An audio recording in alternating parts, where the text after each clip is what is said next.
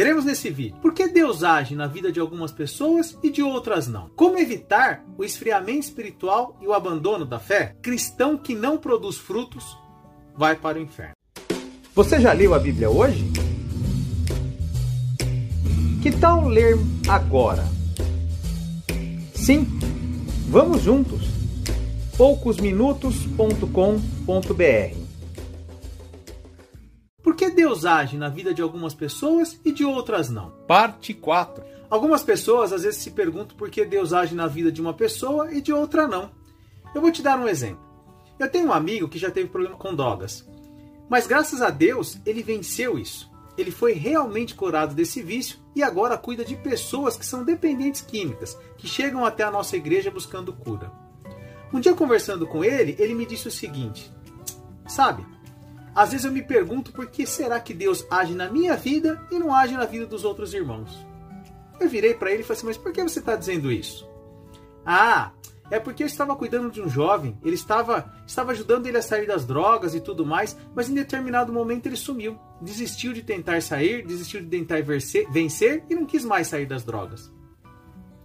E eu estava orando a Deus perguntando por que é que Deus fez uma obra tão grande na minha vida e não faz a mesma obra na vida dele. Então respondi para ele: Olha, é que Deus não, não é que Deus não faça a mesma obra que ele fez na sua vida na vida dele é que ele não quer ser transformado por Deus como você quis. Deus não quer que ninguém se perca. Olha o que fala em Mateus 18, 12.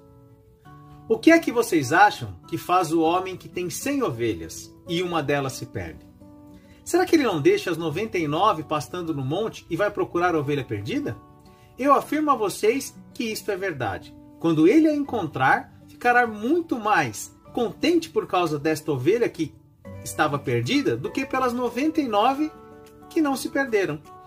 Assim também o Pai de vocês, que está no céu, não quer que nenhum desses pequeninos se perca. Continuando minha conversa com ele, eu disse para ele assim: Olha, Deus sempre quer fazer algo novo na nossa vida, transformar, curar, libertar, como você foi liberto. Só que nem todas as pessoas querem pagar o preço de serem transformadas pelo Espírito de Deus. Porque o preço tem que ser pago, o esforço, a dedicação, a vontade tem que vir da pessoa e não de quem está ao redor dela. Eu não posso pagar o preço por você e nem você pode pagar o preço por mim. Embora Cristo tenha pago o preço da salvação por todos nós, esse preço somente Ele pode pagar. O preço da transformação é nosso. Eu preciso pagar e você precisa pagar o seu preço. Nós temos que nos esforçar. Eu e você podemos até indicar o caminho, mas a escolha do caminho, do processo e o pagamento de tudo isso para que a transformação ocorra é de cada pessoa. Não tem como. A pessoa precisa tomar a sua própria decisão e agir conforme a decisão dela. Precisa querer caminhar com Deus. Sabe, ele sorriu e disse assim: é, Você tem razão. Alguns realmente não desejam caminhar com Deus, infelizmente. Desculpa por atrapalhar o seu vídeo, mas é um recado bem rápido. Quero pedir a você para curtir, compartilhar e comentar nosso vídeo. Quando você faz isso, você ajuda o Evangelho para que ele chegue a mais pessoas e ainda ajuda o nosso canal a crescer. Você já reparou que temos tempo para várias coisas em nosso dia a dia, mas pouquíssimo tempo para Deus? Quero convidá-lo a investir 5 minutos. Isso, 5 minutos para aprender mais sobre Deus todos os dias. Acesse nosso canal Nele você encontrará diversos temas para todas as áreas da sua vida. Siga-nos e descubra como é fácil ler e entender a Bíblia. Sabe o que eu acho curioso?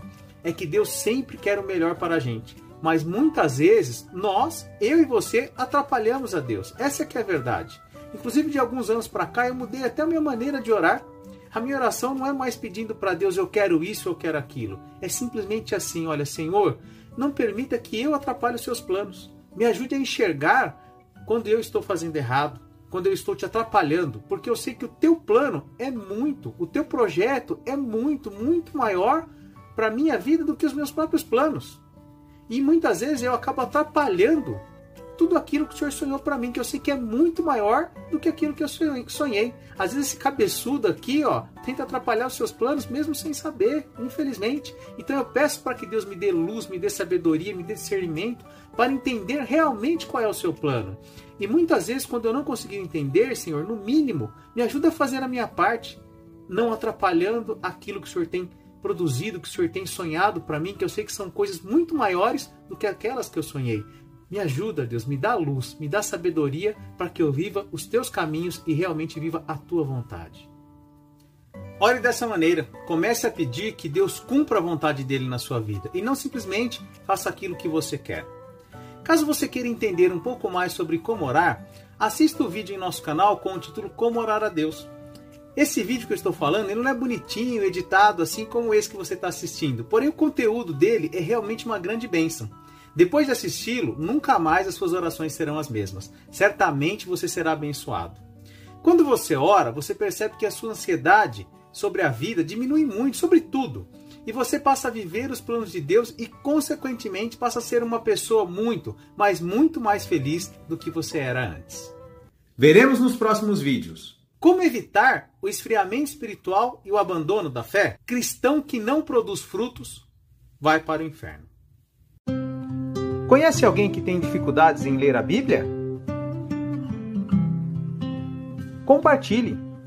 Talvez podemos ajudar. poucosminutos.com.br